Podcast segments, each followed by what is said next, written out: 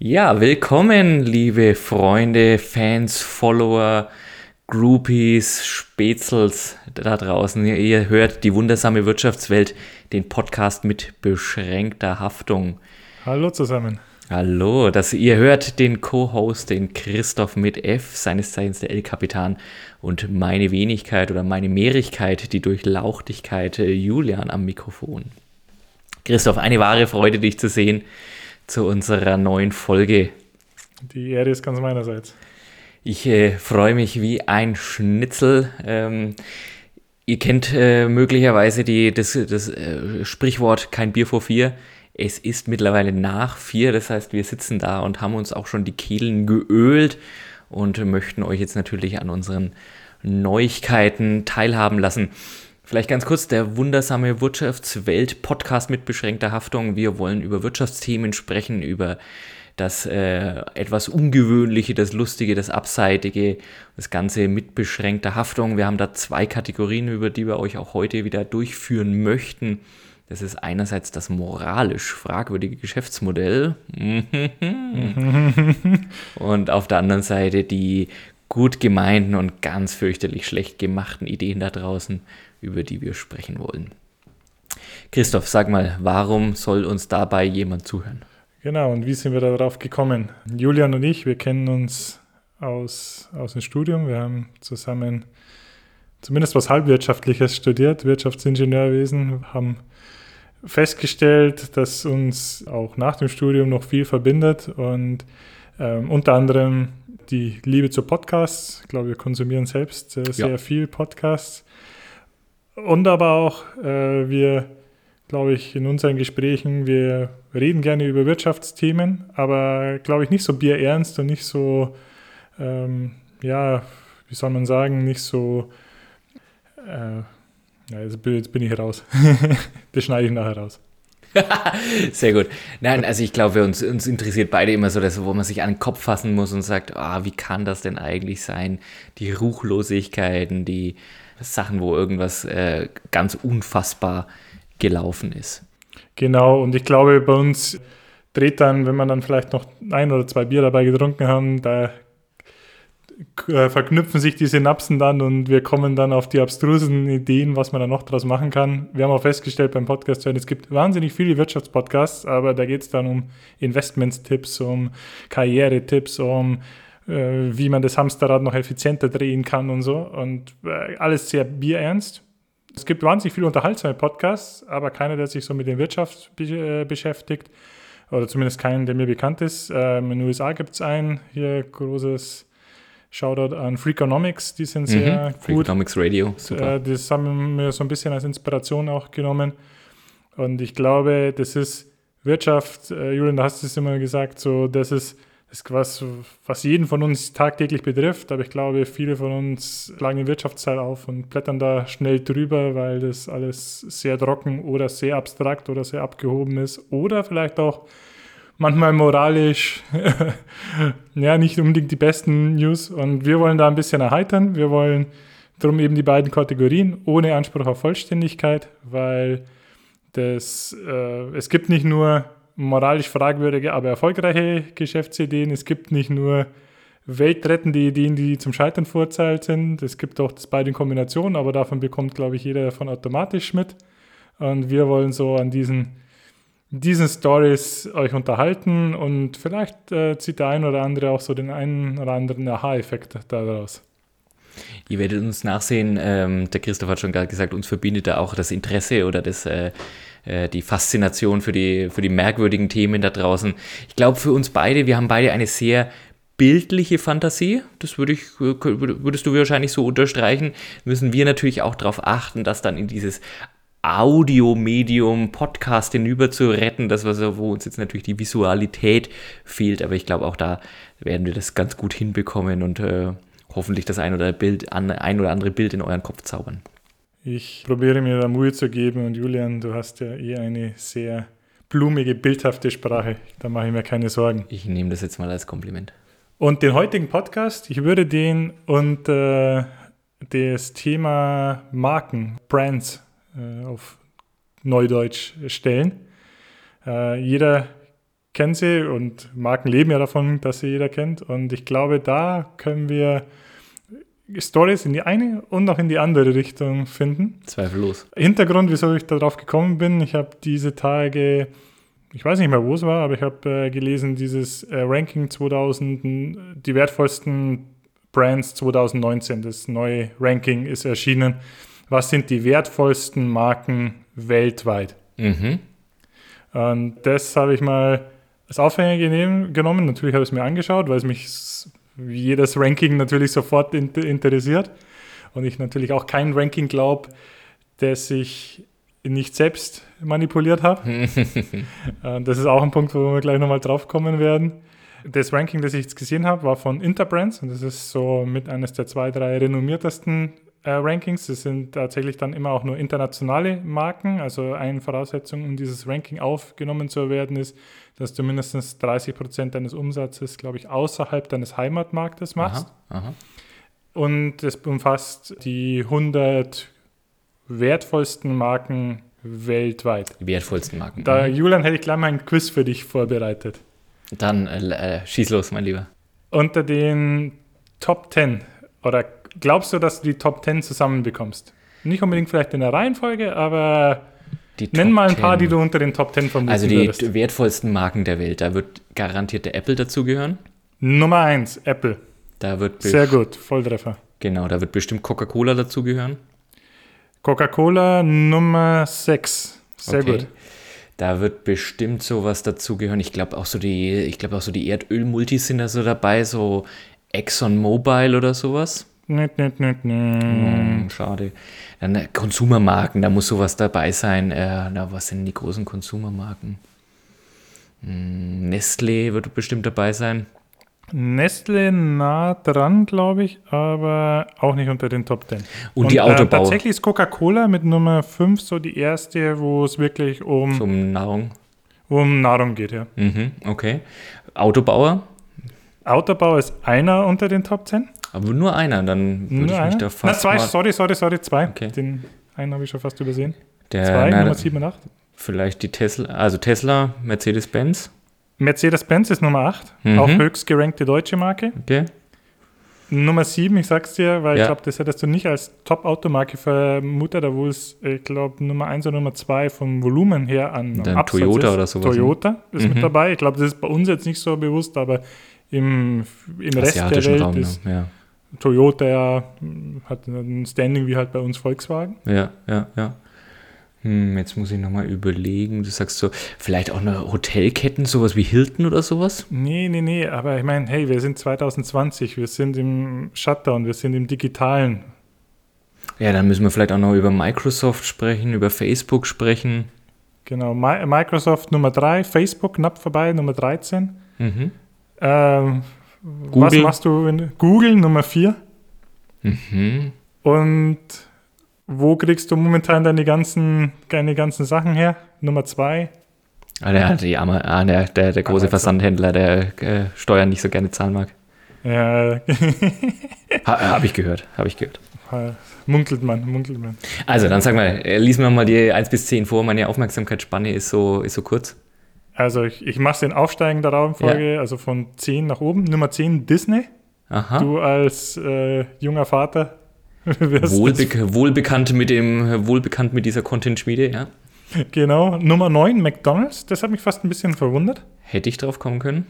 Ja, hätte man drauf können können, hätte man aber auch weiter hinten sehen können, wenn man jetzt zum Beispiel sieht, dass, weil das ist, das ist ja so in Zehnerreihen aufgereiht, dass Instagram zum Beispiel erst auf 19 kommt oder so. Ich hätte jetzt Ja, locker getippt, dass Instagram bekannter ist. Aber wir Oder reden nicht über bekannt, Marken. es geht ja nicht um Bekanntheit. Das ja Richtig, anderes. über Markenwert. Und da ist, da ist McDonalds natürlich schon nochmal, wenn du auch die, die Historie anschaust, ne, so das erste westliche Unternehmen nach dem Fall der Mauer, das so irgendwo so direkt, also als das in Moskau Mhm. aufgemacht hat und da irgendwie die Russen Schlange standen, um diesen, diesen westlichen Konsum- und Fastfood-Tempel irgendwie zu betreten.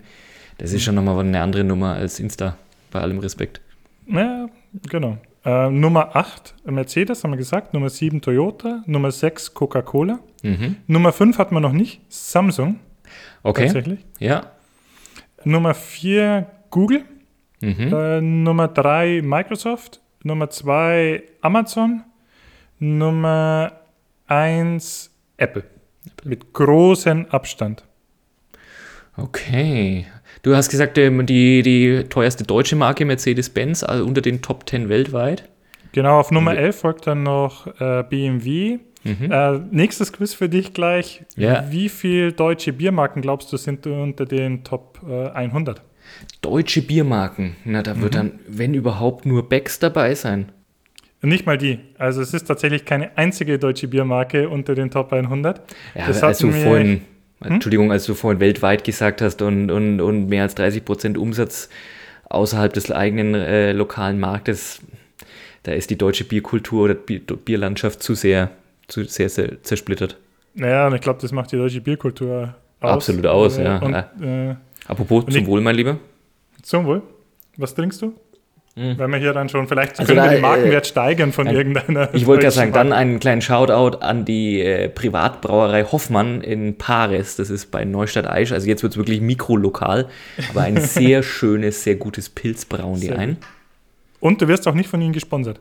Noch, noch nicht, nicht, hoffe ich. Noch nicht. Ähm, womit benutzt du deine Kehle? Mit einem Kupfer von der Brauerei Berghammer und der will aus Oberndorf hier in der Oberpfalz, hier aus den, der Nähe von äh, Regensburg. Auch sehr, sehr edel, sehr gut und äh, wird auch nicht von Ihnen gesponsert. Auch da noch nicht. Ähm, gleich, äh, gleich daraus an alle. Wir sind natürlich an jeglichen Spenden und Materialien, äh, die uns äh, weitermachen lassen, hochgradig interessiert.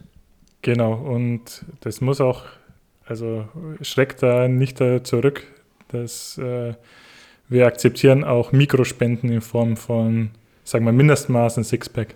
Ja, sehr gut. Nach oben sind da natürlich keine Grenzen gesetzt, aber wenn der Laster anfährt, dann glaube ich. Das Konzept des Haustrunks gibt es, glaube ich, auch immer noch bei den Das gibt es immer noch. Ich möchte auch die, die, Simpsons zitieren, der Barney, der irgendwann bei Duff Beer irgendwas gewinnt und dann so sagt, ah, legt's mir direkt an die Vene.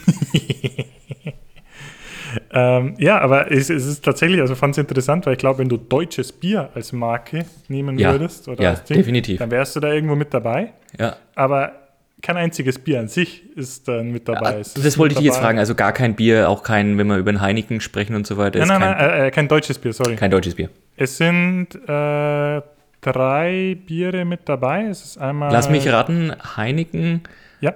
Budweiser und ja. möglicherweise der Corona. Richtig, auf Nummer ja. 78, 88 und Budweiser. Budweiser ist die höchst gerankte auf 33. Da habe ich meine Hausaufgaben gemacht.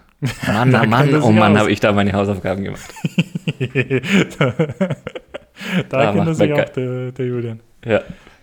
Das ist, also das hat mich tatsächlich äh, gewundert. Was mich auch stark gewundert hat, ist Modemarken, weil das ist ja sowas, wo du auch sofort mhm. mit Marke verbindest. Ja, wenn jemand so ein Markenjunkie ist oder so, dann verbindest du das der halt mit Tommy Hilfiger Klamotten oder mit, mhm. keine Ahnung, was, Abercrombie Fitch oder so, äh, oder auch Louis Vuitton und sowas, dass der in solchen Marken halt, ja. also da verbindest du wirklich Marken, verbindest du mit Mode oder Mode ohne Marken ist eigentlich unvorstellbar. Ja, ja, ja. Kommen so in dem Ranking nicht hm? vor? Kommen vor, kommen auf Platz 15 ist Nike. Mhm. Wie spricht man die eigentlich richtig aus? Nike? Nike? Ich glaube Nike, aber da Nike? scheiden okay, sich die Geister. Auf Platz 17 Louis Vuitton. Mhm. Dann, also es sind tatsächlich, Gucci ist zum Beispiel auf 32. Äh, ja, es sind, es sind jetzt gar nicht so viele Marken da mit vertreten mit, mit Mode. Ja, also gibt es nicht. HM auf 37? Zum Beispiel. Wo, wobei du ja klar gesagt hast, wir reden über die wertvollsten Marken. Also da geht es mhm. jetzt nicht um die tatsächliche Markenbekanntheit. Ne? Ich kenne da aus der Marktforschung, dass man mhm. ja so gestützte und ungestützte Markenbekanntheit, also genauso wie du es jetzt mit mir gemacht hast, würden da Leute befragt werden, äh, wenn man die ungestützte Markenbekanntheit wissen will. Was fällt einem denn sofort ein als Marke im Bereich Tageszeitung, Fernsehsender, sonst irgendwas und dann sagt man einfach mal, was einem direkt einfällt. So mhm. würde man eine ungestützte Markenbekanntheit erheben. Eine gestützte Markenbekanntheit wäre dann, wenn ich sage, kennen Sie die Marke Corona, kennen Sie die Marke Heinigen und du sagst ja, nein, dann würde man über eine gestützte Markenbekanntheit sprechen. Wir reden jetzt hier in dem Ranking aber nicht über Markenbekanntheit, sondern tatsächlich Wert.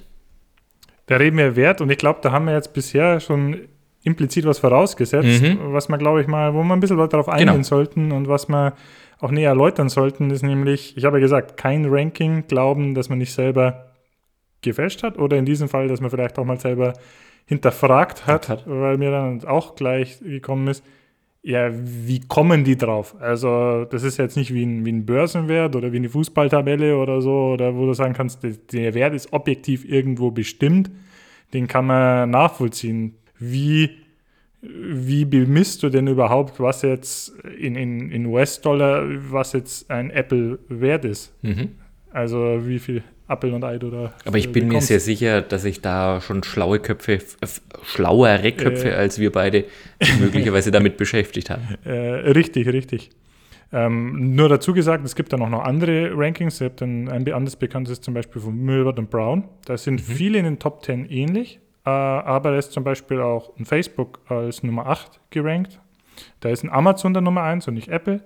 Und zum Beispiel Visa und Mastercard sind Ah, 5 ja. und 10, die in dem Ranking von, äh, von Interbrands dann erst so ab Nummer 20, glaube ich, na, 45 ist Visa und 57 ist Mastercard im anderen Ranking. Also nochmal 5 und 10 in den einen, 45 und 57 in dem anderen. Ui, okay. Und lustigerweise. American Express, ey, wer, also ich, ich kenne so ein bisschen amerikanischen Raum American Express noch groß, aber hierzulande, wer nutzt den bitteschön American Express? Mhm, ist sehr, sehr wenig, ja. Ist aber auf Nummer 23. Aha. Ist vor Visa und Mastercard in diesem Interbrands Ranking. Nur ganz kurz, die, weißt du denn die Unternehmen, die du jetzt gerade genannt hast, also, Inter, also die diese Rankings herausgeben, Interbrands und das andere, ähm, sind es Marktforscher oder sind es äh, eher so, so, so Markenberatungsunternehmen oder wie kommen die dazu? Oder sind es einfach äh, Ranking-Unternehmen? Weißt du das? Hast du da irgendwie nee, geguckt? das sind ähm, keine Ranking-Unternehmen. Ich würde das sogar noch ein bisschen zurückstellen. Okay. Weil damit hat dann auch meine moralisch fragwürdige Geschäftsidee zu tun. Das klingt fantastisch. Milward Brown, nur Milward Brown schon mal verraten, die sind Marktforschung. Auch GfK, glaube ich, macht so ein Mhm. ähnliches Ranking in, in Deutschland, auch Genau. als große Marktforschung, die dann natürlich dann auch damit leben, dass man sagt, wenn man so ein Ranking definiert und das entsprechend publiziert und da, daraus Profit, also daraus dann auch Profit schlagen kann im Sinne von, hey, du definierst die Wahrheit, ja. Weil wenn du dieses Ranking definierst, äh, definierst du auch, also gleichzeitig, welche Marke wie viel wert ist, weil das wird ja dann oft zitiert, oft herangezogen. Genau. genau. Ähm, und dadurch ist so ein bisschen äh, ja, selbsterfüllende Prophezeiung eigentlich damit verbunden. Genau, und du hättest ja dann in dem Moment natürlich auch verstanden, wie das Playbook funktioniert, um die, den, den eigenen Markenwert zu steigern und voranzubringen und das natürlich als sauteure Beratungsleistung verkaufen kannst. Ja, genau. Und da bin ich jetzt gleich bei Interbrands und äh, und jetzt nehme ich es doch vorweg, weil ich glaube, es passt jetzt ganz gut rein. Interbrands ist tatsächlich eine, eine Beratung. Aha. Interbrands ber- berät Unternehmen, wenn sie ihren Marktwert steigern wollen. Aber jetzt vielleicht nur ganz kurz vorher, ein bisschen theoretischer Hintergrund. Wie, setzt, wie werden solche Sachen aufgebaut? Wie werden solche Rankings erstellt? Was sind da Faktoren, die da reinspielen können? Und wir hatten ja über Markenwert gesprochen, also du hattest es vorhin schon mal so ganz nebenbei gesagt, tatsächlich ein Überführen in einen, in dem Fall US-Dollar-Wert. Also tatsächlich zu sagen, wie kann man Marke in Geldeinheiten ausdrücken? Markenwert in Geldeinheiten ausdrücken, so hatte ich dich jetzt Genau. vorhin verstanden. Mhm. Und da gibt es dann verschiedene Ansätze. Das ist dann, äh, und dadurch auch der erste gleich, ist der Finanz, die finanzorientierten Ansätze. Also wo man wirklich hergeht, gleich in den Dollarzeichen bleibt und nicht erst versucht, irgendwas anderes in Dollarzeichen zu überführen, sondern gleich nach Kenngrößen sucht, die sich gleich in US-Dollar ausdrücken lassen. Jetzt, und das simpelste, das erste davon war mal Reproduktionskosten. Das geht so von dieser diesem Szenario aus, dass du sagen Mhm. musst, naja, wenn du jetzt eine Brand wie Coca-Cola kreieren möchtest, was müsstest du dann denn ein Marketingbudget in die Hand nehmen für Merchandising, für Sponsoring, für Fernsehwerbung, pipapo, um auf denselben Markenwert zu kommen? Okay. Und es, oder dies, dasselbe wieder, oder dieselbe Markenbewusstsein zu schaffen und dieselbe Stärke der Marke. Mhm.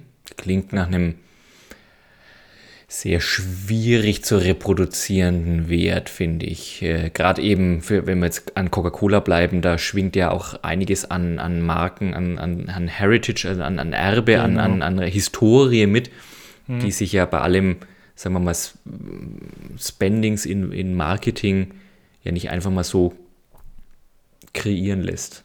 Aber okay, also erstmal. Genau, du hast es genau richtig erkannt. Das Problem ist wirklich Heritage, die lässt sich nie reproduzieren. Wenn du irgendwas hast, since, äh, wie oft steht es drauf, auf jedem deutschen Bier steht, seit, hier, ich habe eins vor mir stehen, seit 1692. Das kannst du ja nicht einfach reproduzieren. genau. da, da müsstest du ja Zeitreisen machen. Und ich habe immer die Analogie aus dem Fußball, da Geld schießt keine Tore. Also nee. so, wenn du anschaust Manchester City oder so, wie viel Milliarden die schon ausgegeben haben für ihren Kader, aber trotzdem ist er nicht so gut oder sind sie nicht so erfolgreich wie vielleicht andere äh, Vereine, die weniger Geld, immer noch viel, aber immer noch we äh, aber weniger Geld mhm. reingesteckt haben. Mhm.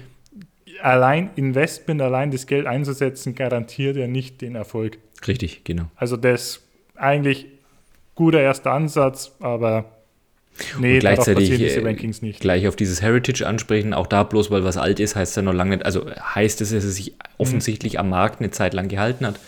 Mhm. Ähm, aber heißt ja auch nicht automatisch, dass es deswegen bekannt, beliebt oder sonst irgendwas ist. Genau. Ein ganz okay. findiger Ansatz fand ich dann auch in diesen finanzorientierten Ansätzen Nummer zwei, Lizenz, also ertragswertorientiert, das heißt im Prinzip, was wäre denn eine Lizenz dafür wert? Also nehmen wir an, du würdest jetzt als Apple das nicht mehr selber machen, sondern das weltweit lizenzieren, dass Leute deinen Namen hernehmen können.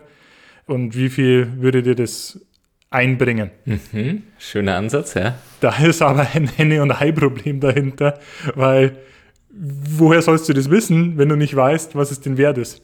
Mhm. Also da sagt derjenige, der die Lizenz kaufen will, ja, ich weiß ja gar nicht, was dein angemessener Preis dafür wäre dann brauchst du ja dann wieder irgendwas, womit der dann seine Zahlungsbereitschaft dafür ähm, ermittelt. Kann, ne? ja. Also hast du eigentlich bloß ein bisschen Zeit gewonnen und gesagt und das Problem auf jemanden anderen verschoben. Was natürlich äh, speziell auch, weil du vorhin über Beratung gesprochen hast, Markenberatung äh, gesprochen mhm. hast, ich habe auch äh, jahrelang als Berater gearbeitet, ein äh, sehr gutes Mittel ist, Hauptsache mal die Frage erstmal weiterzuschieben an jemand anders. was ist denn wert? Ja, was würden Sie denn gern dafür bezahlen? So viel was, ist es dann wert. Was glauben Sie denn, was es wert ist? Ja, das, ja genau. Das ist, so ist der Ansatz. Mhm, mh. Und da geht dann ein bisschen das dritte, der dritte Ansatz bei den Finanzorientierten und dann sind wir auch am Ende bei den finanzorientierten Ansätzen. Das ist dann so, was man sehr klassisch kennt, auch bei Unternehmensbewertungen, nämlich der, der Mehrwert, also das Preispremium. Ich glaube, an dem Beispiel Apple kann man sich das ganz gut vorstellen. Hm, wenn das, du hast dasselbe äh, Modell vor dir liegen, auf einmal ist kein abgebissener Apfel drauf, auf dem anderen ist ein abgebissener Apfel drauf und jeder kennt es. Auf einmal wird dafür 1000 Euro für das Produkt ausgerufen während das andere sich nur für 300 verkaufen lässt.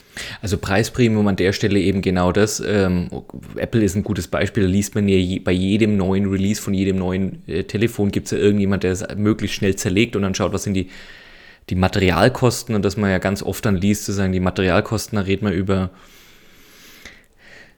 müsste ich lügen, aber wenn es 100 Dollar sind, ne, oder lass es 200 Dollar sein irgendwie, weil das die Displays mittlerweile ja und, und Prozessoren und das ist jetzt alles, ist schon mhm. Hightech, aber man kriegst es halt eigentlich auch woanders in der ähnlichen Qualität her, wie du sagst.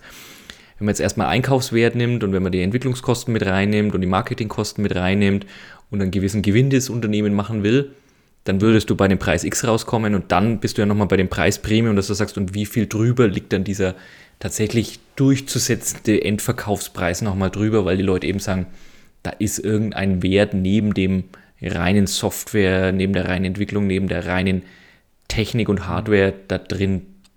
Genau, und da will. bist du ja auch ganz tatsächlich da, wo du bei der Essenz von vielen Marken bist, mhm. nämlich, dass du das Ganze mit einem Premiumpreis verkaufen kannst im Vergleich zu einem No-Name-Produkt.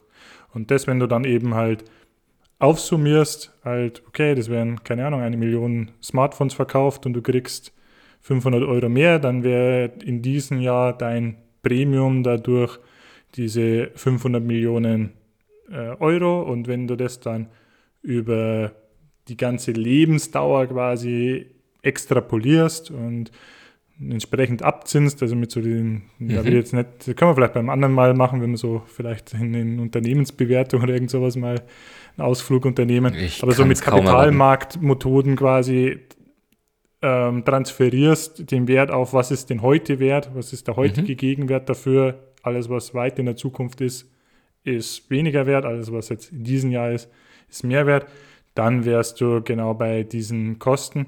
Problem da natürlich, jetzt nehmen wir mal zum Beispiel an, wenn ein Geschäftsmodell gar nicht das Preispremium ist, nehmen wir mal Aldi. Aldi, also da ist es ja genauso, deren Geschäftsmodell ist es, dass sie sagen, du kriegst gute Qualität zu, zu niedrigsten Preisen. Wie willst du da ein Preispremium bestimmen? Also mhm, mhm. gibt es nicht. Oder, oder Facebook, was ist, äh, du verkaufst gar kein Produkt, sondern du hast was direkt, sondern du verkaufst, ja, äh, da geht es halt, die verkaufen Werbung, aber da geht es dann eher wieder um, um Reichweite und Dinge. Und ich weiß jetzt nicht, bloß weil sie den Namen Facebook haben, ob sie deswegen mehr bekommen bei derselben Reichweite oder so mhm. für Werbung. Also da auch, also im Summe finanzorientierte Ansätze schwierig. Wobei ich jetzt ganz spannend finde, was du sagst äh, über Aldi.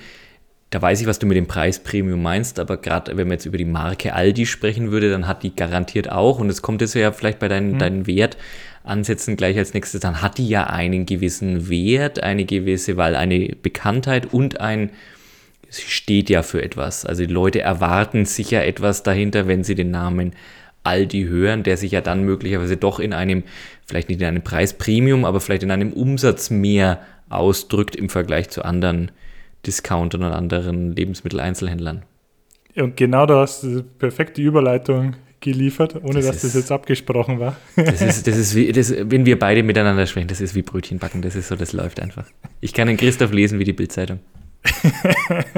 auch eine interessante Marke, müssen wir mal schauen. Ob's auch, auch dann, den, da ist auch, glaube ich, eine der ganz großen Marken, wenn wir über den deutschen Sprachraum reden würden. Aber und, ähm, bitte. Ja, und, und da auch die noch viel besser gleich, weil ich glaube, Bildzeitung, das Wort löst bei jedem sofort eine Reaktion aus. Mhm. Und da sind wir bei dieser zweiten großen Kategorie, den verhaltenswissenschaftlichen Ansätzen. Und da geht es eben darum, A, Bildzeitung löst bei jedem, Betonung liegt auf jedem, eine Reaktion aus. Also das Erste, was da reinspielt, Bekanntheit. Um, um, umso bekannter, desto mehr ähm, ist natürlich auch eine, desto stärker ist da erstmal auch eine Marke, weil dadurch viel mehr Leute eine Assoziation dazu haben. Mhm. Also bei diesen verhaltenswissenschaftlichen Modellen geht es dann wirklich um die, die Assoziationen, die mit dieser Marke verbunden werden und welchen Wert die und welche Stärke die dann besetzen. Ich meine, mhm. da geht es halt immer eigentlich in zwei Kategorien. Positiv, negativ und wie, wie stark ist die Assoziation damit. Du sagst, das mischt man halt klassisch mit Marktumfragen und so. Also du sagst Aldi, ja, du assoziierst Qualität damit, du assoziierst niedrige Preise. Das heißt, du fährst dahin und kaufst es gleich, weil du allein dadurch, dass du, du bei Aldi bist, weißt oder glaubst zu wissen, wissen, das ist es günstig oder es ist günstig hier. Das, ich muss jetzt nicht nochmal nachrecherchieren, ich muss nicht nochmal zu zwei anderen schauen, ob es nicht irgendwo günstiger ist. Und mhm. allein das ist ja auch schon genau. ein, wieder ein Wert. Oder wenn du bei den Luxusmarken bist, bei Gucci oder sonst irgendwas, da ist es halt dann was anderes. Das ist dann, ja, ich bin dadurch modern, ich bin dadurch äh, gut gekleidet, ich, ich grenze mich da von ab, anderen ab und so. Und das fällt dann in diese Kategorie. Mhm. Äh, da gibt es auch dann verschiedenste Modelle, ohne dass ich da in Details reingehen will auch ein, was Starkes ist, markentreu. Und da kommt auch dieses Thema mit Heritage äh, mit rein, wie, wie treu bist du auch einer Marke? Also, mhm. oder wie treu sind Leute dieser Marke? So Mercedes-Fahrer, einmal immer Mercedes-Fahrer und so. Und da kommt ganz viel, also da geht es wirklich immer Bekanntheit, Image und ja, wie treu sind deine Anhänger. Das mhm. ist so grob. Aber wie viel ist das jetzt wert? Das ist die Frage. Das ist rein Bekanntheit gibt ja noch keine, keine Dollarzeichen. Richtig, genau. Und darum gibt es dann gemischte Modelle und da können eben diese von mir angesprochenen äh, vorhin dazu, also Interbrands und zum Beispiel wie sind die anderen, Milward Brown und so, und es gibt noch ein paar andere Bekannte oder GFK und so, die sind so, die, die mischen das, die machen dann ein, ein Ranking, ähm, die machen dann halt so verschiedene Kategorien, die sie dann gewichten, die sie dann auch verschieden stark, gewicht, äh, verschieden stark bewerten. Bei Interbrands habe ich zum Beispiel gelesen, die sagen dann auch, das hat so einen, so einen S-förmigen Verlauf. Also am Anfang, wenn deine Marke, brauchst du erstmal sehr viel, bis dein Markenwert steigt. Äh, da ist so, so der, der Bodensatz, da schaffst du noch nicht wirklich, dich abzuheben. Dann bis irgendwann der Punkt, wo es ex exponentiell steigt. Und irgendwann, wenn du da ganz am Top bist, dann flacht es wieder ab, weil dann kennt dich so gut wie jeder. Und ob dich jetzt mhm. so gut wie jeder oder wirklich jeder kennt, macht dann keinen Unterschied mehr, weil wenn du jetzt als Apple, meine, keine Ahnung, von den 6 Milliarden Leute auf der Welt kennen dich vielleicht 4 Milliarden, ob dich jetzt die, ein, die nächsten 500.000 auch noch kennen.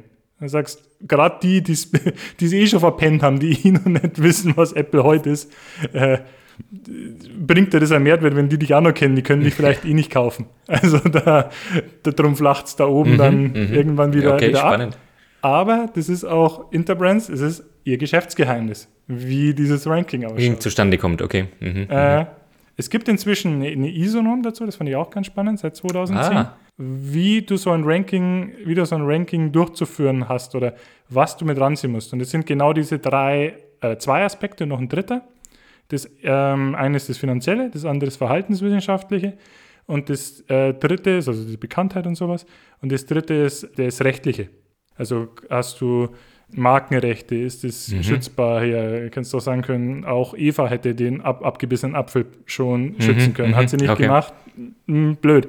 Jetzt hat halt Apple diese Rechte. Also das ist, das ist so die, die Methodik ist so ein bisschen eingegrenzt oder zumindest die Kriterien, die du ranziehen musst. Und trotzdem kannst du natürlich das noch gewichten, wie du lustig bist. Und da nochmal zu Interbrand, was die damit auch versuchen die sind Berater und die sind Berater für, sie beschreiben selbst vor allem, ihre Stärke ist darin, nach ihren eigenen Angaben, wenn du bei ihnen auf die Webpage gehst, für Iconic Changes. Mhm. Also wenn wirklich so, so eine Marke neu erfinden will oder neu okay. positionieren will. Okay. Äh, Beispiel, was ich fand ich ganz interessant, Mini. Mini 2010 rum oder so. Äh, wie weißt du selbst bist Mini-Fahrer. Zu sagen, hey, wir kreieren jetzt ein Premium Small Car, überhaupt das Kategorie und wie das Ganze aufgezogen mhm, ist. Ja, ja, ja. Ähm, super gelungen und sagen, ja genau, wenn du sowas machen willst, wenn du hier aufs Ganze gehen willst, hier was richtig Großes, dann engagier uns. Und ich glaube, da gibt es auch genug, genug Beispiele, dass das gut gehen kann und dass es nicht gut gehen kann. Vielleicht nutzen sich, äh, werden deshalb Berater dann herangezogen für sowas. Weiß nicht, ob du ein paar Beispiele, ich habe ein paar Beispiele, wo das gnadenlos Habe ich tatsächlich, ist. ja, ja, ja. Ich hatte tatsächlich mal für eine der ganz großen äh, deutschen Brauereien gearbeitet. Bei den deutschen Brauereien, bei den großen spricht man von den sogenannten Fernsehbieren, also die, die tatsächlich auch regelmäßig im im analogen TV zu sehen sind, also nicht in dem, dass du dir selber äh, streamen kannst, du dir selber bestimmst, sondern tatsächlich dann rund um die Sportschau und so weiter gesendet werden. Ich kann jetzt da nicht zu sehr ins Detail gehen, weil das hat jetzt hier auch gar nichts zu suchen. Ähm, haben uns aber auch intensivst eben genau mit Marken, Markenwert und eben auch genau dieser Korrelation zwischen, du gibst einen Euro aus in Marketing, Jetzt mal völlig egal, ob das so Public Relations sind oder ob es tatsächlich Werbung ist oder ob es irgendwelche Promotions, also irgendwelche Giveaways, die du im Einzelhandel irgendwie dazu gibst. Und ähm, also wie ein 1 Euro in Marketing-Spendings korreliert mit dem Absatz und Umsatz. Vielleicht auch nur der Unterschied, Absatz ist immer ne, Hektoliterzahl oder, äh, und mhm. Umsatz ist halt der, der, der Euro-Wert, der dafür gezahlt wird. Und mhm. haben uns da also auch Verschiedenstes angeschaut. Du hast vorhin schon mal die GfK angesprochen solche Analysen haben wir da rauf und runter uns angeschaut. Da ist GfK ganz groß, da ist auch Nielsen in Europa mhm. ganz groß. Das sind so diese ganz großen, auch wirklich. Okay. GfK ist ja die Gesellschaft für Konsumforschung. Also die gehen dann wirklich rein in die Konsumentenbefragungen und da also kriegst du richtig krasse Sachen zu sehen. Auch da vorweg gesagt, du kannst natürlich die immer nur bis zum ganz begrenzten Punkt sagen, ist es belastbar Ja, mhm. es ist, ne, die arbeiten auch mit statistischen Wahrscheinlichkeiten und so weiter, aber am Ende geht es immer auf eine Konsumentenbefragung und wenn der Konsument oder die eine größere Anzahl von Konsumenten einen Quatsch erzählt, dann ist deine Analyse natürlich auch Quatsch. Aber die gehen also wirklich. Wie bei Wahlumfragen. Die gehen, ja genau, das bei diesen ganzen Umfragen, Wahlumfragen, das ist genau dasselbe. Das ist dieser, da hast du so ein, du hast so ein Grundproblem, du kannst den Leuten mhm. nicht in die Köpfe schauen. Noch nicht. Aber die versuchen das sehr, sehr weit, eben genau das, dass du sagst, es kam eine neue Fernsehkampagne oder eine neue Werbekampagne im Internet mhm. raus. Mhm ab welchem Zeitpunkt können sich Leute, haben eine Erinnerung an diese Werbewirkung, sowas wird getrackt. Du kannst teilweise auf Wochenebene genau versuchen runterzugehen Markentreue, also genau das, wer ist, ähm, wenn eine zum Beispiel deine Konkurrenzmarke eine Aktion gefahren hat im LEH, also eben zwei oder drei Euro äh, günstiger für den Kasten raus war, kannst du genau sehen, wo gab es die Wanderung, wo sind deine mhm. Kunden dann rübergegangen zu der Marke, wo sind sie zurückgekommen, wo sind sie nicht zurückgekommen. Für die, Und die beschimpfst du dann bei der nächsten Werbung. Die beschimpfst du dann ganz übel. Ganz übel. Jodler ähm, Söldner. Also da lernst du extrem viel über sowas, diese Werbewanderungen, gerade auch weil du vorhin über Preispremium gesprochen hast, so wo mhm. sind Preispunkte, wo du sagst, gehst du, so ein Kasten Bier kostet ja, kann ja auch mal deutlich unter dem Zehner kosten, wenn du in, in, in Lebensmitteleinzelhandel oder in die Getränkemärkte okay. gehst. Die guten Kästen kosten aber schon so 13, 14, 15 Euro. Und dann gibt es da halt. du das letzte Mal einen Kasten Bier für unter 10 Euro? Deswegen, ich sage ich sag nicht, dass das Biere sind, die ich dann persönlich verkosten werde, aber du ja. kannst da Bier kaufen. Und das mhm. alles nach deutschem Reinheitsgebot und so weiter und so weiter. Ich mhm. fand mit, nicht mitgerechnet, ne? Ja, ja, okay.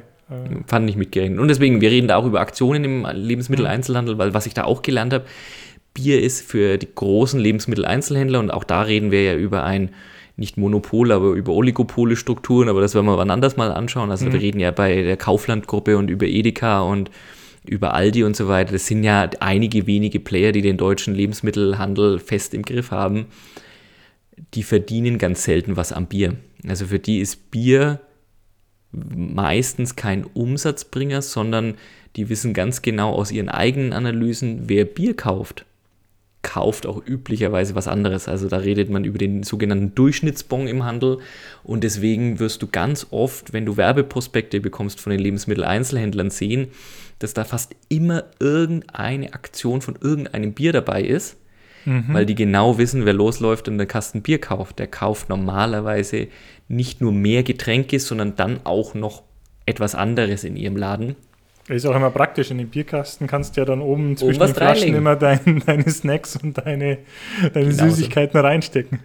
Nee, und deswegen, also habe ich da einiges schon mal mitgemacht. Ähm, wie du schon sagst, nee, deswegen hatte ich darauf gehofft, dass du vielleicht dann doch irgendwas, was ich einfach nicht wusste und was mich gerettet hätte, bereithältst. Das ist eine extrem schwierige Situation, vor allem auch, also schwierige Situation. Eine Markenbewertung ist sehr, sehr schwierig. Mhm. Ist auch immer, wenn du mit Leuten sprichst, jetzt in dem Fall natürlich mit dem Top-Management genau dieser Brauerei sprichst, dann sind es natürlich die besten Markenbotschafter für diese, also der, den kannst du, die können sich gar nicht vorstellen, dass es da draußen Leute gibt, die aus irgendeinem Grund eine andere Marke lieber mögen oder ihre eigene Marke nicht gut finden. Ja. Und ähm, deswegen, da, wie du schon sagst, da geht es ganz arg eben in die Verhaltensforschung, in die, das, was Leute, wie Leute auch, glaube ich, grundsätzlich strukturiert sind, wenn es um Markenwahrnehmung geht. Und was der eine eben total äh, toll findet, wenn er diese Farbe sieht oder jenen Schriftzug sieht oder jenes äh, jeden, jenen Claim liest, mhm. das löst in dem daneben, der erstmal von der Person her ganz ähnlich zu sein scheint, was ganz anderes aus. Und da, da wird es dann wirklich schwierig, aber eben genau das, was du vorhin gesagt hast, diese Verbindung aus Euro-Wert zu Euro-Wert Umsatz, also was gebe ich aus für mhm. Werbung, was kriege ich hinten raus für einen Umsatz, genau diese Korrelation gibt es halt im Marketing nicht. Mhm. Achtung, jeder Berater, der euch da draußen was anderes erzählen will, der hat es möglicherweise auf euren Geldbeutel abgesehen und ähm, ich will nicht sagen, dass er lügt, aber möglicherweise kommt noch ein anderer Teil der Geschichte noch dazu. Ja, hat, es gibt ja viele Formen der Wahrheit. Und auch viele Formen de, des eigenen Verhältnisses mit Wir, wir sind bei den alternativen Fakten angekommen. ja, genau. Leute.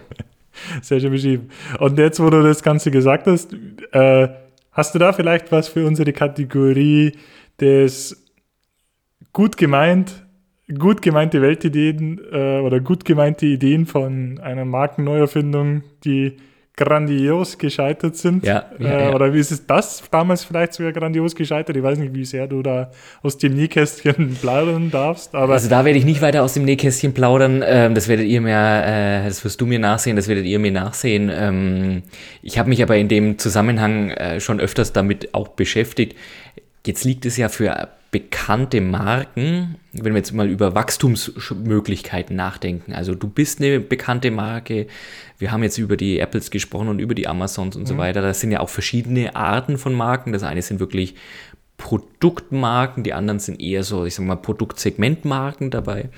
Ja, hast du ja immer die Frage irgendwann nach Wachstumskategorien.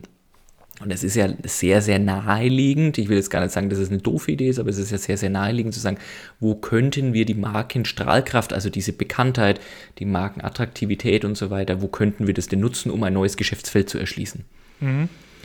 Und da gibt es so Ideen, wo sich manche Leute mal hin und wieder hinreißen lassen zu echten Ich stelle mir da Naja. jetzt auch diesen Top-Manager vor, der, wie du sagst, ja total so ein bisschen voreingenommen ist, sage ich mal, zu seiner Marke und sagt, Mhm. wir sind die Geisten, wir sind die Besten. Und wenn wir jetzt noch das machen, wenn wir jetzt als, äh, keine Ahnung, als Coca-Cola noch Babywindeln verkaufen, dann kauft die auch jeder, weil jeder wollte schon immer alles haben, wo Coca-Cola draufsteht. Doing Volltreffer, lass uns über Coca-Cola sprechen. Oh nee. Äh, gleich, mal, gleich mal als erstes. Mm, Wir gehen ins Jahr 2006 zurück. Das war so, Ja. der, als die, die ganzen Coffee-Shops richtig aufgekommen sind. Ich rede Mhm. nicht über die Amsterdamer Coffee-Shops, wo es auch noch was zum Rauchen gibt, sondern tatsächlich die Starbucks und, und Co's, die ganz groß aufgekommen sind. Also die speziell eben in, in auch in den Vereinigten Staaten, einem Markt, der jetzt nicht so hundertprozentig ein Kaffeetrinkermarkt ist, da werden wir gleich reinschauen. Nummer 56, Starbucks, eins Mhm. hinter Porsche. Eins hinter Porsche. Oh, der Porsche hätte ich auch gedacht, dass sie weiter oben sind. Ja, Auf jeden Fall ist irgendjemand, diesem, diesem Manager, den du jetzt gerade vor Augen hast, diese folgende Idee ersonnen, ja, um zu sagen, dann noch diesen Amerikaner jetzt da gerade vor, die ja auch noch mal ein bisschen mehr von sich selber überzeugt ein bisschen sind. mehr überzeugt sind, so Gordon Gecko-Style am besten, der so auch so sich seine Matrix aufgemalt hat und zu sagen, wo sind meine Wachstumsmöglichkeiten da draußen. Mhm. Kaffee geht gerade total ab, der äh, Kaffee-Bandwagon. I present you Coca-Cola Black. Black. Also Black. Ja, ich glaube, es ist mit so einem komischen Akzent oben drüber geschrieben worden. Deswegen kann ich nicht sagen, ob es Black oder Black heißen soll. War offenbar ein Hybrid aus Cola, was ja ohnehin schon koffeinhaltig ist, und Kaffee. Jetzt ganz kurz an, an, an die Hörer gewendet. Ihr, ihr, ihr seht uns ja nicht. Äh, Ich sehe den Christoph gerade über Zoom. Ein deutlich angewiderter Gesichtsausdruck ist er gerade eben mal ganz kurz über sein Gesicht gehuscht. Na, würde ich, würde ich gar nicht behaupten, aber ich lasse dich mal weiterreden. Ich habe Ja. da vielleicht sogar eine Story dazu. Also ich stelle es mir, ich bin ein großer Kaffee-Fan, ja, und ich bin auch ein großer Cola-Fan. Beides zusammen stelle ich mir wirklich ganz, ganz fürchterlich grausam vor. Ähm, offensichtlich ging es ganz vielen Konsumenten da draußen auch so. Es ist also in 2006 auf den Markt gekommen und auch in 2006 schon wieder vom Markt verschwunden. Mm, spricht wahrscheinlich genau dafür, dass es jetzt nicht so ganz besonders erfolgreich war und möglicherweise ein Stretch der Marke war an der Stelle, wo man sagt, ja, die Marke hat ihren Wert, die hat ihre Jünger da draußen, aber da gehen wir jetzt möglicherweise in ein Geschäftsfeld rein, was den Leuten so gar nicht passt. aber sag mal du, du hast Ja, gerade gesagt, da so angewidert warst du gar nicht. Nein, nee, ich war gar nicht äh, so angewidert, ich musste dich da ein bisschen torpedieren. Ähm, das gab es auch. Du weißt, ich war mal eine Zeit lang in, in Brasilien tätig. Äh, ich zeige das hier vielleicht mal in die Kamera, ich habe es jetzt gerade rausgesucht. Auch da gab es das. Äh, das ist äh, Coca-Cola plus äh, Kaffee Espresso. Mhm. Es gab halt nochmal, gerade in- war viel in diesen kleinen Dosen, diesen 220 Aha, Milliliter mhm. Dosen. Kaffee mit einem Extraschuss Espresso und ich habe das probiert. Entschuldigung, du hast gerade gesagt Kaffee mit einem Extraschuss Espresso, du meinst Cola mit einem Extraschuss Cola mit einem, Espresso. Entschuldigung, Ja. Cola mit einem Extraschuss Espresso. Und ich glaube nicht, dass das jetzt eine, da auch einen großen Anklang gefunden hat. Hat aber offenbar eine Nische zumindest irgendwie gefunden. Vielleicht hat sie nicht, ich muss mal recherchieren, ob es das in Brasilien noch gibt. Das weiß ich jetzt spontan tatsächlich nicht. Werde ich aber herausfinden. Werde ich beim nächsten Mal nachfragen. Recherchiere gleich äh, Nummer zwei, die ich noch für dich habe, was ich Ja, auch ganz, aber ich muss ganz. persönlich sagen, ganz, ganz kurz, ich muss Ja, bitte. persönlich sagen, ich fand es nicht so schlecht, weil bei Coca-Cola, was mir immer, wenn du es so aus, gerade aus der Dose trinkst, das ist mir immer so zu süß und da pappen Mhm. mir immer die Zähne zusammen, so äh, bildlich ausgesprochen. Und das fand ich so eine, es gab, gab den ganzen so eine Ticken Herbheit und das fand ich ganz angenehm. Okay, na gut. Aber äh, glaube ich, auch eine Minderheit. Nochmal, also ähm, ich könnte mir jetzt allerdings vorstellen, äh, wenn wir ja jetzt gerade über die äh, top wertvollsten Marken der Welt und den entsprechenden, sagen wir mal, Mhm. riesen Konzernen dahinter stehen, dass die dann wahrscheinlich trotzdem sagen, oi, oi, oi, ähm, das ist vielleicht nicht das große Geschäftsfeld, das sie sich darunter verboten haben. Gerade wenn sie sagen, wie sie wollten eigentlich auf einen ähm, Zug aufspringen, den da, Ja. wie gesagt, die Starbucks und, und Co. dieser Welt Ja. gerade eben am Formen waren, dann ist der Ertrag dazu möglicherweise Mhm. enttäuschend ausgefallen. Zweites Beispiel, das ich da in dem Zusammenhang auch eine eher eine Konsumermarke. Was verbindest du denn, lieber Christoph, mit, wenn du das, äh, wenn du den, äh, die Marke Colgate hörst? Was äh, assoziierst du damit? Waren das die mit dem Biber? Das sind die mit dem Biber. Und was macht der Biber? ich als Der, allererster tatsächlich den Biber mit den kräftigen Zähnen. der hat kräftige Zähne, der hat richtig schöne, kräftige, shiny Zähne. Colgate ist Zahnpasta. Also auch weltweit offensichtlich ein, ein Zahnpasta-Bezeichnung, ein Zahnpasta-Brand. Würdest du, und jetzt nehmen wir mal nicht nur Colgate, sondern die Zahnpasta-Brands, die es da halt draußen so gibt, also da gibt es ja noch andere, Ja. würdest du ein Essen kaufen wollen, das mit, diesen, mit, diesem, mit dieser Zahnpasta-Brand verkauft wird? Ich glaube, das Limit an das Einzige, was ich mir da vorstellen kann, sind vielleicht noch so Zahnpflege-Kaugummis oder Ja, so. Genau. Aber da kam offenbar, nehmen wir einen ähnlich gut aussehenden, geleckten Manager, auch da kam offenbar in den Anfang der 80er Jahre auf die Idee, dass er sagen, wir sind doch schon im Mund unserer Konsumenten, jetzt könnten wir doch auch... äh, ja?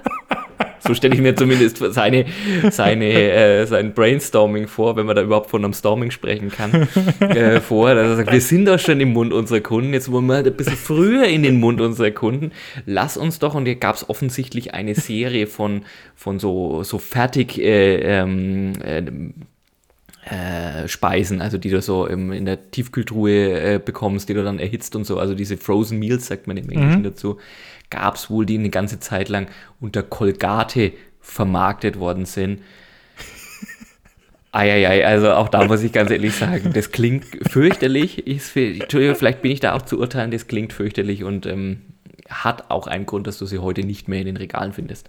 Aber, aber was war dann, weißt du, was der Take von denen war? Also, was haben die gesagt? Was war ähm, dann anders? War das einfach nur, weil ich sage, ja, Colgate als Marke ist so stark, ich kann auch eine Pizza damit verkaufen? Das war Oder- offensichtlich, ja, die haben sich offensichtlich auf ihre Markenbekanntheit, jetzt nicht auf ihre, haben sich da offenbar zu sehr auf ihre Bekanntheit verlassen.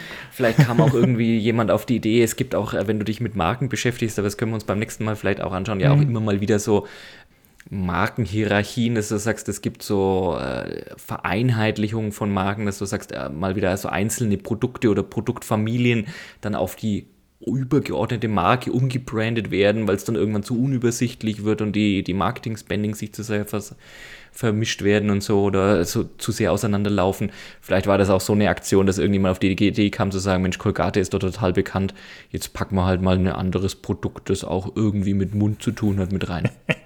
äh, ganz, ganz schlimm. Ganz, ganz Also, schlimm. da muss ich ganz ehrlich sagen, beim ersten, wo du gesagt hast, mit Coca-Cola, ja, und Koffein und beides Getränke und so, kann ich vielleicht äh, sogar noch, noch nachvollziehen. Ich weiß auch, es gibt Länder, da trinken Leute Coca-Cola zum Frühstück. Äh, ganz oft. Ja, ja, kann man. Ähm, ja, also da, da kann ich nur sagen, da verstehe ich noch, auch wenn man hinter im Hinterrhein immer schlauer ist, verstehe ich noch, wie einer auf die Idee kommen kann. Bei dem muss ich sagen, also fair enough, dass man sagt, okay, hinterher ist man immer schlauer und da hat man eine Ja, ja, gewisse, genau. kann man ja immer sagen, man, man hat es ja gleich gesagt, obwohl man es gar nicht gewusst hat. Äh, aber da bin ich wirklich dabei. Also wer das durchgehen lässt, da muss ja, also da müssen ja sämtliche Warnleuchten Ja, ja. ausgeschaltet worden sein. Also Ich bin auch äh, wirklich richtig gut im, im Nachhinein besser wissen. Ähm, Ja. Ich würde so den Titel Captain Hindsight für mich irgendwie in Anspruch nehmen wollen, aber du bist ja der Captain bei uns im Podcast. Aber ja, das klingt, es klingt einfach von vornherein wie echt eine richtig blöde Idee. Zwei habe ich noch irgendwie, die, die waren irgendwie ganz witzig. Es gab mal den, den Sportsender ESPN, den kennst du Ja. vermutlich. Ja, Sportsüchtling natürlich.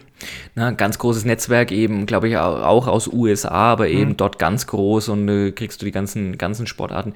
Die sind mal auf die Idee gekommen, ist aber auch schon ein paar Jahre her. Das Bild, das ich jetzt da vor Augen habe, das ist noch so eins von diesen Club-Handys, also noch so, Mhm. wo es noch nicht so richtig smart war, sondern schon so ein bisschen smart, aber vor Mhm. allem auch noch viel über SMS-Services funktioniert.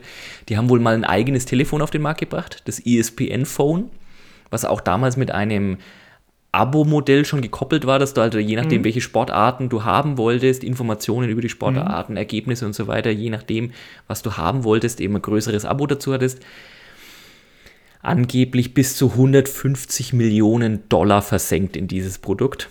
Gab wohl sogar eine eigene Super Bowl-Ad dazu, also eine Super Bowl-Werbung, was ja so der, Ja, wenn du Werbung schaltest, ist das so Weihnachten, um Werbung zu schalten, ist halt das Super Bowl in den USA. Das ist die teuerste Werbezeit, die du haben kannst. Na, aber da gab es wohl einmal eine Werbung eben für dieses ESPN-Phone. Ist auch ziemlich sang- und klanglos dann wieder innerhalb eines Jahres vom Markt verschwunden. War wohl nicht ganz so erfolgreich. Und es wird auch immer mal wieder, wenn du dann so googelst nach solchen Brand-Fails, wird auch immer wieder Harley Davidson gebracht. Harley Davidson ist, glaube ich, für, also würde ich so als Guilty Pleasure einordnen, nicht weil ich schon fahre, aber weil ich sage, irgendwann so eine Harley Davidson, so Motorrad fahren, das ist so, wenn die Midlife Crisis reinkommt, dann könnte ich dafür, könnte ich da fällig werden. der Midlife Crisis Julian. Der Midlife Crisis Julian. Harley. Den kann ich mir richtig vorstellen in der Ja, Lederjacke. Oh, ja. Aber auf einer, wo es so bequem sitzt, nicht so, nicht so dranhängst und so weiter. ja, Ich nicht so die Hände da so nach oben. Die werden wohl immer mal wieder, obwohl ich es gar nicht, muss man mir sagen, was du davon hältst. Äh, ich finde es jetzt gar nicht so einen krassen Brand-Stretcher, aber werden da halt immer mal wieder auch als eine der ersten Shitstorms in den 90er Jahren immer mal wieder auch ähm, angeführt. Da gab es wohl dann irgendwann mal Harley Davidson Parfüm- und Aftershave-Serie, also Männerparfum, Männer-Aftershave-Serie.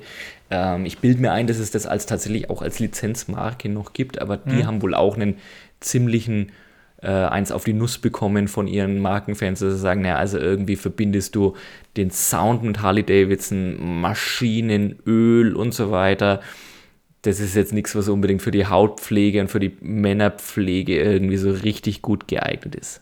Oder vielleicht trägt der klassische Harley Davidson-Fahrer auch selten Parfüm. Keine Ahnung. Möglicherweise. Aber das fand ich jetzt gar nicht so weit, dass ich sage, na, ob das jetzt unbedingt, also da könnte ich mir vorstellen, dass wenn man mal mit dem ein Parfum, wenn man da einen Duft kreiert oder sagt irgendwie der, der Duft von Freiheit und du hast die Freiheit auf dem. Motorrad und fährst da über die, über die Landstraßen, das finde ich jetzt gar nicht so wild wie die anderen Sachen, die ich jetzt dir gerade schon erzählt habe. Nee, da bin damit? ich, ja, da bin ich auch dabei, weil er sagt, Harley Davidson transportiert ja doch ein gewisses Lebensgefühl. Das ist Gefühl. ja jetzt nicht nur eine Marke, die stehen ja auch für, für einen gewissen Lifestyle und für gewisse Attitüde und das Genau. dann zu transferieren, gerade zu Parfüm, wo ja das auch immer der Fall ist, dass das ja nur mit Assoziationen äh, funktioniert. Äh, wenn du Parfümwerbungen anschaust, da geht es ja auch immer noch darum, was für ein Typ und was für ein Lifestyle und was für Attitüde werden da vermittelt.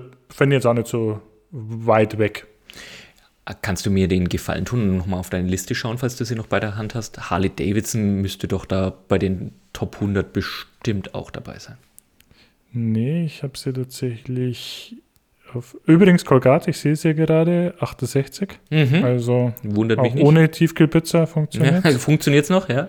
Funktioniert es noch? Ich habe ähm, Harley Davidson hier tatsächlich nicht drauf. Ich könnte mir aber natürlich auch vorstellen, wenn du dieses Modell hernimmst, dass da alle so ein bisschen drunter leiden, die vielleicht von der eine hohe Bekanntheit haben, aber die Ja. nehmen ja trotzdem auch finanzwirtschaftliche Sachen mit rein.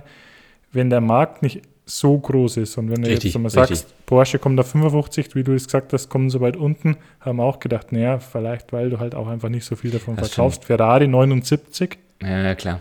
Richtig, du hast recht, es geht eben nicht sein, nur nach dass der Bekanntheit. deswegen dann schon wieder rausfallen, weil Die können gar nicht so viel Umsatz machen wie die, wie die ganz Großen, über die wir gerade schon gesprochen haben. das, das kann gut sein. Ja. Aber äh, sehr, sehr schöne äh, Stories des gut gemeinten Scheiterns. Ja, gut gemeint, äh, aber wie gesagt, an manchen Stellen nicht einmal gut gemeint, sondern ganz schlecht gemeint. Auf jeden Fall des Scheiterns. Ich möchte daraus, oder wie ich mir das Ganze durchgeschaut habe, mir kam Mhm. eine mh, Nische, mir kam ein Geschäftsmodell, Ah, wo ich mir schön. gesagt habe, lass uns doch da vielleicht einmal, vielleicht können wir da tätig werden. Mal schauen, ob ich da jetzt dein, dein Engagement, deine Begeisterung dafür wecken kann. Ähm, überleg dir mal, wenn in allen Stories, die, du jetzt, ver- die wir jetzt genannt haben, den Erfolgsstories und den scheiternden Stories, wer hat denn immer daran verdient? Die, die, die Antwort auf diese Frage, wer hat immer daran verdient, da gibt es eigentlich immer nur zwei Kategorien. Die eine ist immer der Staat. das ist nicht, ich will keinen Staat gründen. Ja, und die Rechtsanwälte. Die Rechtsanwalt ist die zweite, ich habe noch eine dritte. Ja, Und Das die hast war- du eigentlich heute schon genannt. Hm. Und es ehrt dich jetzt, dass du nicht gleich darauf kommst. ja. Sag mir. Die Berater. Die Berater, na klar, ja. Hat ja lange genug deinen Lebensunterhalt auch mit, äh, auch mit versorgt oder dafür Ja. gesorgt. ja. Ich denke mir immer auch bei diesen Sachen, als Beratung verdienst du ja egal, ob es gut läuft oder scheitert, aber da bist du auf der sicheren Seite. Wenn du es gut machst, wenn du es gut machst, ja. Wenn du es gut machst, ja, solltest du, solltest du gut machen. Und bei moralisch fragwürdig, da bin ich ja sofort in der Schattenwelt. Und ich denke, da gibt es noch viel Potenzial. Ich denke, es gibt auch einen Markenwert und einen, eine, eine Marke hinter all den Verbrecherorganisationen, Syndikaten, hinter der Schattenwelt. Sehr schön, sehr schön.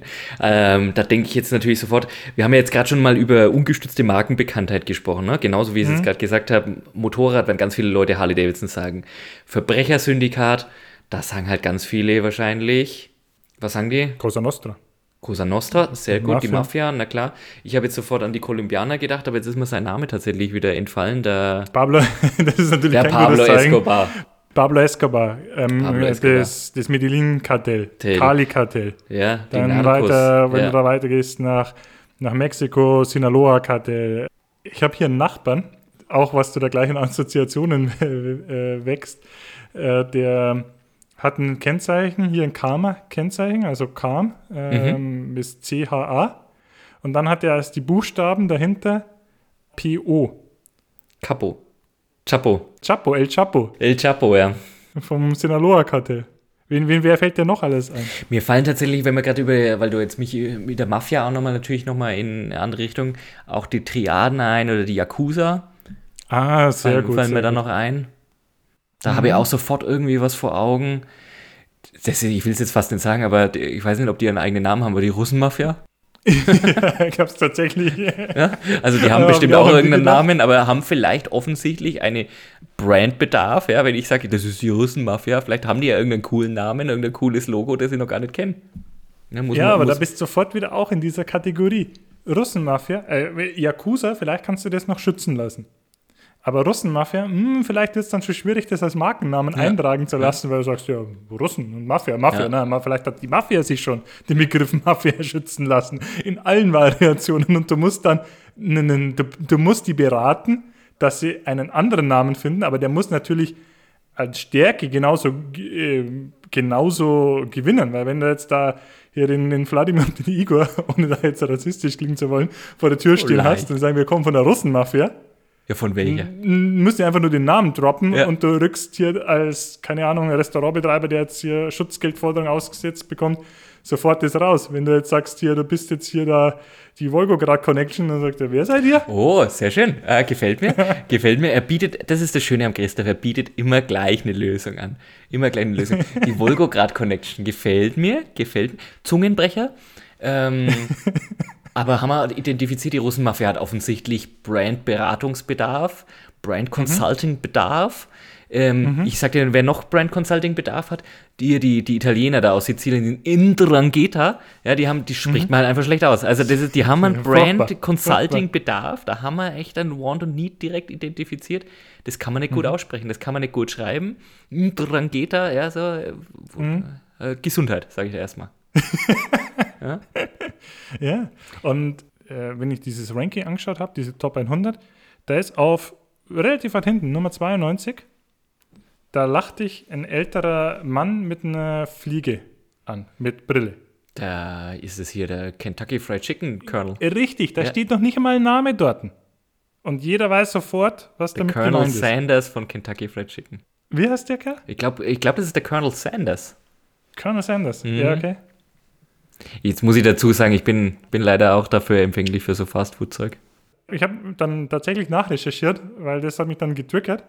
Und ich glaube, da sind vermutlich die Motorradgangs sehr stark. Hells Angels, äh, Bandidos. Oh ja, klar, die, die braucht man. Mhm. Was, was, was das angeht, was so ein Logo angeht. Ja, die siehst du, erkennst du sofort. und so, ja. da, da sind sie stark.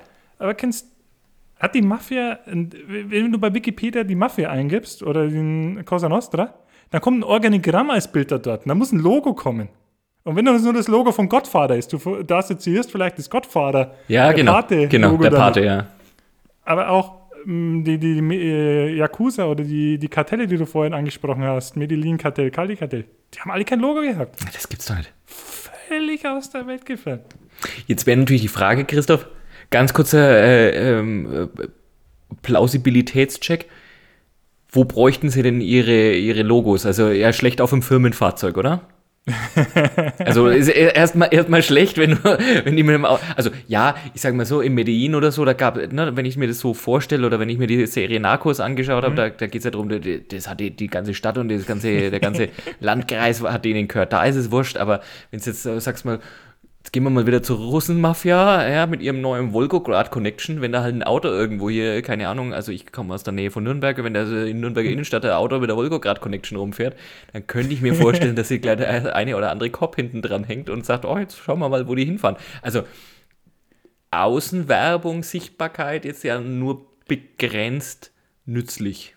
Ja, der ich sag, das ist nicht so einfach, darum da vielleicht auch mehr Bedarf für Beratung. Mhm. Ich meine, die, mhm. die Kerle haben, haben Geld und äh, was mir an der organisierten Kriminalität ja immer gefällt, ist, dass sie organisiert ist. Also ich glaube. Im Gegensatz zur unorganisierten Kriminalität, ja. Ey, organisierte Kriminalität kommt oft aus Ländern, da ist nichts organisiert, außer die Kriminalität. Also da, da, ist, oder aus Regionen oder aus Dingen. Aber ich gefällt mir insofern, ich habe auch sofort die, die Assoziation, die Verbindung zu auch einer nicht immer, glaube ich, wo es nicht immer ganz mit sauberen Mitteln abgeht, ist natürlich gleich die Filmwelt. Also wie mhm. schaffen wir es, die ganzen anderen Kartelle, die ganzen anderen Organisationen ähnlich cool zu vermarkten, wie eben hier die, die, die kolumbianischen Absolut. Kartelle, die sind jetzt mit Narcos natürlich in den letzten Jahren ja. saugut vermarktet worden, äh, bei Netflix-Serie, oder ich glaube Netflix, ich weiß nicht genau, auf jeden Fall eine ja. tolle Serie, super, super, gut gemacht. Jetzt müssen wir mhm. genau das eben schaffen, sozusagen, Mensch, in Drangheta, wie schaffen wir das für euch auch so eine coole? Na, Clans of, wie hieß es, Clans of Berlin oder Banden von, ne, Clans of Berlin gab es auch schon. Nee, Mensch, wie hieß denn das? War Gangs auch, of, oder? Nee, nein, war auch schon irgendeine, oder Four Blocks oder sowas. Also Four Blocks, ja. Four Blocks. Also da gibt es ja schon Ansätze, jetzt müsste man genau da eingehen, zu sagen, ihr wollt in den Mainstream, ihr wollt cool sein, ihr wollt eure eigene Lizenzeinnahmen von einer eigenen mhm. Fernsehserie. Wir mhm. bringen euch hin. Die Volgograd ja. Connection. Ja, genau. Und, und auch da, ich meine, die machen ja auch, die haben ja auch ein Geschäft. Die machen ja auch ein Geschäft und auch da kannst du halt gerade, wenn, wenn du weißt ja eh oft, wo wer dahinter steckt. Aber da kannst du ja mit dem Logo vielleicht ja nochmal mehr erreichen. Denk zurück, ich, äh, ich möchte mich da ganz bewusst abgrenzen vom Terrorismus, aber beim Terrorismus wird es ja total so gemacht. RAF damals ja. war ganz klar, da war in den Medien dieses Logo. Und ich das fängt da an, du musst halt der Wikipedia-Artikel, das Logo, das kannst du ja selber sogar noch hochladen, wenn, wenn du jetzt die Drangheta bist. Oder jetzt beim Kali-Kartell oder so, mein, vielleicht zahlt einer mehr, wenn er weiß, dass äh, fürs, fürs äh, Gramm Kokain, wenn er weiß, das kommt daher. Da muss halt auf dem Tütchen dein Logo drauf sein. Sehr schön, sehr schön. Wir reden über Preisprämien. Oder eben, du hast ja. vorhin auch die Schutzgelderpressung angesprochen. Vielleicht fühle ich mich dann doch noch ein bisschen sicherer, wenn die auf mich aufpassen, anstatt dass irgendjemand anders auf mir Richtig. aufpasst. Mhm. Ja, dann Gefällt kannst du die Michelin-Stern vorne das Logo so, so packen. Und das kennen ja dann vielleicht auch nur die Insider und die wissen dann schon. Oh, Sehr schön. Das ist dann auch, das ist zu, vielleicht dann auch mit einer Sterneskala, ne? du bist zu drei Sternen, bist du äh, von Dingsbums abgesichert, nicht nur zu einem Stern. Ja, das ist dann. gefällt mir, gefällt mir. Wäre natürlich auch, weil du es ja gerade schon mal angesprochen hast, Terrorismus wäre natürlich logotechnisch einmal ganz weit vorne, sind natürlich hier unsere Freunde von den Neonazis, ne? Äh, mhm. Also das, das Pack hat natürlich auch immer sofort irgendwelche Logos am Start. Die mhm. würden wir natürlich nicht beraten, ne? Oder nur ganz schlecht beraten. Ja, äh, wir würden sie gar nicht beraten. Wir würden keine beraten, Terrorismus. Ja, okay. Äh, das ist schwierig, es gibt ja immer, immer Kollateralschaden. Es gibt immer äh, Kollateralschaden, ja. Und ja, aber da würde ich schon nochmal, da müsste man schon nochmal drüber reden, wo wir die Grenze ziehen. Ja, ja, klar. Aber wie gesagt, das ist ja ein moralisch fragwürdiges Geschäftsmodell, also.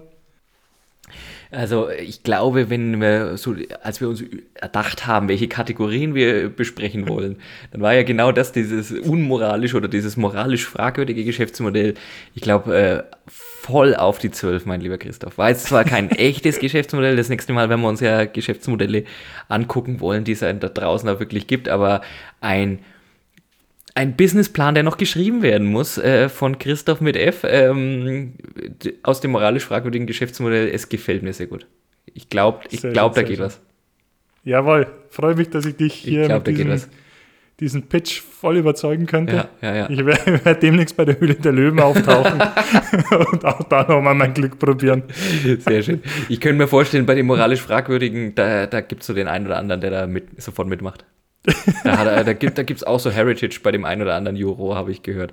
Ja, ja, ich glaube aber, der Nico Rosberg fällt da gehört zum Spiel. Ja, der, der ist da, glaube ich, zu sauber dafür, aber ich denke an die anderen. Ja. An die anderen ja. Zöpfel, die da rumlaufen. Bin ich dabei. Sehr schön, sehr schön. Ah, super gut, mein Lieber. Ja. Super gut. Julian, ich habe all mein Pulver verschossen für heute. Ich weiß, dass es nicht so ist, mein lieber Christoph, aber wir wollen uns ja äh, auch etwas begrenzen von der Zeit her, um unsere werten Hörerinnen und Follower nicht zu langweilen. Ich werde mit einer, an mir liegt es ja zu schließen, mit einer Management-Weisheit, äh, äh, auch die passt dieses Mal so gut. Äh, mein ehemaliger Chef, der wird in dieser Kategorie ganz oft zitiert werden und das möchte ich in ähm, ganz vielen Fällen auch als pure Wertschätzung verstanden haben, auch wenn ich möglicherweise dabei ein bisschen schmunzeln muss. Wer sich jetzt heute überhaupt nichts zum Thema Marke merken kann, dann bitte genau diesen Satz merken. Marke funktioniert immer dann. Marke ist eigentlich nach dieser Gleichung aufgebaut. Kenne ich, mag ich ist gleich will ich. So funktioniert Marke. Das war doch ein perfektes Schlusswort. Das hast du perfekt nochmal. Da ist auch ein ganz großer Kern Wahrheit dran. Ja. Schön zusammengefasst. Was? Vielen Dank, Julian. Äh, an mir liegt es, ich bin ja der, der, der quantitative äh, Geist dieses Podcasts. An mir liegt es, mit einer Zahl des Tages zu schließen. Die ist heute und die schlagt auch den Bogen zu allem, was wir vorher äh, gehört haben, zu den Marken, zu den Top-Marken und zu den moralisch fragwürdigen Geschäftsmodell. Ähm, die ist 323 Milliarden US-Dollar. 323 Milliarden US-Dollar. 323 Milliarden US-Dollar. Äh, da hat auch, auch eine Managementweisheit, da hat ein ehemaliger Vorstand in meiner äh, Firma gesagt, so allgemein, wenn die Zahlen sehr hoch wurden oder sehr viel auf den Spiel stand, das ist mehr, als die meisten von uns hier jemals verdienen werden oder als wir alle zusammen hier verdienen werden oder so. Das äh, kam dann immer, je nachdem, wie hoch die Zahl wurde. Also 323 Milliarden US-Dollar. Und das ist der Wert, der Markenwert, den Interbrand Apple zumisst. Boah. Und auch die zweite Statistik ist da in der Größenordnung mhm. von, diesen, von der anderen Firma. Das ist der Markenwert von laut denen von Apple, also nur von diesem abgebissenen Apfel und halt alles, was in diesen Corporate Identity mit reinfließt. 323 Milliarden US-Dollar ist aber auch, und da musste ich auf der Liste der Bruttoinlandsprodukte Sehr schön. so nach unten scrollen. Mhm. Der Nummer 41, Kolumbien. Weil wir gerade auch bei den Kartellen waren. Sehr, Ka sehr schön. Kolumbien hat auch 323 Milliarden US-Dollar Bruttoinlandsprodukt. Bruttoinlandsprodukt. Und wenn man das jetzt mal in Relation sieht, ich bin immer so, ja, ja, ja. denke immer so, Geld ist ja nur was, um zu tauschen. Aha. aha. Das sagt, ich stelle mir jetzt vor, Apple trifft sich und Kolumbien trifft sich und sagen, du mach mal einen Tauschhandel. Ja, Apple äh, fragt Kolumbien, Kolumbien, was willst du von mir? Ich möchte deine Markenrechte. Ich möchte das Recht haben, diesen Apfel hinzupappen, wo ich will und du darfst es nicht mehr benutzen. Und dieses ganze Wort und Apple und die ganzen Brand, der dahinter steckt, zu nutzen. Da steckt noch nicht dahinter, dass sie irgendein Smartphone selber produzieren oder eine Fabrik kriegen oder eine Technik kriegen oder ein Patent kriegen, sondern nur den Markenwert. Und dann sagt Apple, ja gut, würde ich machen. Ich darf weiterhin iPhones herstellen. Die dürfen vielleicht nicht mehr iPhone heißen, die dürfen nicht mehr, ich darf nicht mehr Apple heißen. Dafür möchte ich von dir, dass alle Kolumbianer ein Jahr lang nur für mich arbeiten. Ich darf denen sagen, was ihr will. Und Alles. Alles, was ihr in ein Jahr erwirtschaftet, das gehört mir. Ja. Und dann sagen beide Deal. schönes Bild. Schönes Bild. Also so viel zum Wert von Marken. Was ich beim nächsten Mal sehr gerne oder einem der nächsten Male sehr gerne von dir hören wollte oder mit, mit dir besprechen möchte, mein lieber Christoph, ähm, weil du es jetzt gerade auch gesagt hast, äh, speziell auch bei den Apple und äh, viele andere, die wir heute in den Rankings gehört haben, sind ja Aktienunternehmen an Börsen notierte. Aktienunternehmen gelten ja auch nicht nur in Deutschland, sondern weltweit nochmal spezielle auch Rechtsforderungen und soweit ich weiß und auch Bilanzierungsforderungen. Und ich bilde mir ein, dass also auch sowas wie ein Markenwert in irgendeiner Form bilanziert wird. Na, Gerade wenn wir über Mergers and Acquisitions, also Ver Verkäufe und Käufe reden, äh, vielleicht, dass wir da dann auch den Bogen nochmal schlagen, inwiefern diese Bewertungsmodelle, die du vorhin schon mal angesprochen hast, auch da angesetzt werden dürfen oder eben nicht angesetzt werden dürfen, weil da geht es natürlich auch nochmal sehr, sehr ins Finanzwirtschaftliche rein, weil wenn ich als Aktionär bei Apple natürlich wissen will, zu sagen, na, wenn wir jetzt tauschen mit der Betrieb, mit der, mit der Volkswirtschaft von Kolumbien für ein Jahr, kann das in dem Moment vielleicht heißen, dass er sagt, na, dem Deal möchte ich jetzt nicht unbedingt zustimmen. Das, was macht denn das mit meiner Dividende in den Jahren da drauf? Aber ganz viele Ja. Schlagwörter, die wir jetzt vielleicht dann in den nächsten Folgen uns äh, daran delektieren können. Sehr schön, dann lass uns doch mal ein Börsenspezial machen in Sehr den nächsten gut, Folgen. sehr gut. Wunderbar. Wenn ihr Fragen an uns habt oder Themen habt oder Rückmeldungen habt, meine lieben Leute da draußen, Oder auch eure moralisch fragwürdige Geschäftsmodell oder die Weltidee, die zum Scheitern verurteilt wird, pitchen wollt bei uns. Dann schreibt uns und zwar an info at wundersamewirtschaftswelt.de. Dann erreicht ihr uns und wir werden uns natürlich äh, wissbegierig, neugierigst über jede Post äh, stürzen, die uns darüber erreicht. Ich wiederhole nochmal, info at wundersamewirtschaftswelt.de, also alles zusammengeschrieben, wundersame Wirtschaftswelt. Warum wundersame Wirtschaftswelt? Wir sind die wundersame Wirtschaftswelt, der Podcast mit beschränkter Haftung. An euren Mikrofonen Christoph mit F und Julian. Und äh, ja, ich bedanke mich fürs Zuhören und freue mich, euch bald wieder zu hören. Und dich wieder zu sprechen, mein Lieber. Julian, es war mir ein Fest. Vielen Dank an alle Zuhörer und tschüss. Tschüss.